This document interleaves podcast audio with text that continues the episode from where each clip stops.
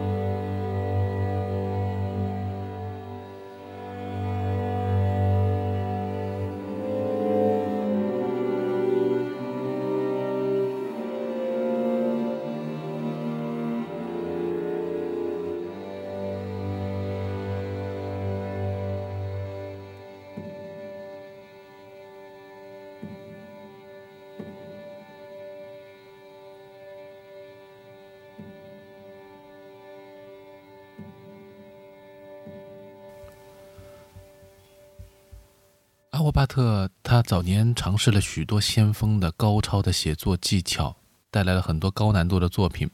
不光为他个人的创作带来技术上的挑战，对听众来说也是耳朵上的挑战。而在后期呢，啊，他通过对于自己的信仰、自己的人生的这种彻悟，探索出了一种全新的、简单的创作方法。当然，看似简单。其实当中也有一些艺术的理念存在。那么人们把帕特的这种创作技法称为钟鸣作曲法，也就是在音乐的简单行进当中，始终保持着有一个音，如钟声一样的不断的冥想，而且是长时间的持续。那么这种写作手法呢，让我不禁想到了我们在一些。音波的疗愈当中听到的那个颂钵的声音，啊，它也是持续的有一个长时间的一个声音的响动，那带我们呢，呃，在呃，比如说老师的引导当中去想象一些空间，那么这个或许呃有异曲同工之妙吧。那在帕特的代表作当中呢，还有一首也是一首很小型的作品。那这个作品呢，就叫做《镜中镜》。镜中镜就是镜子里的镜子。那这样的话呢，我们知道，把两面镜子如果对照起来的话，它里面会出现无穷的镜子。虽然看起来这个是非常简单的两件器物，却对照出了让我们无限好奇，而且永远看不尽的这样一种效果。那么在这个作品当中，我们听到的是钢琴啊，它用非常简单的三个音的一个伴奏的形态，加上小提琴完全简约的、精准的、最大化的去呃缩减的这样一种旋律的发展模式。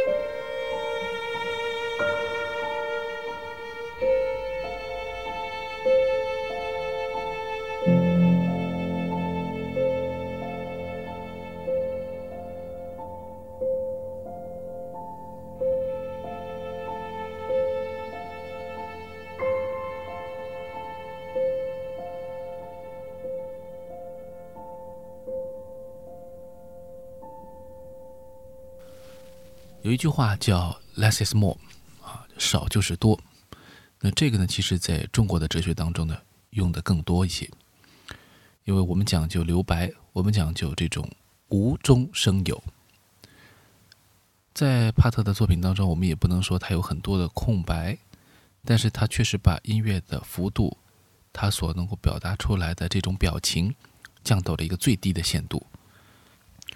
或许在年轻的时候，他是一个抗议者，他希望用强烈的音响效果来抗议这个时代。但是，作为一个艺术家，他在岁月的呃浸淫当中，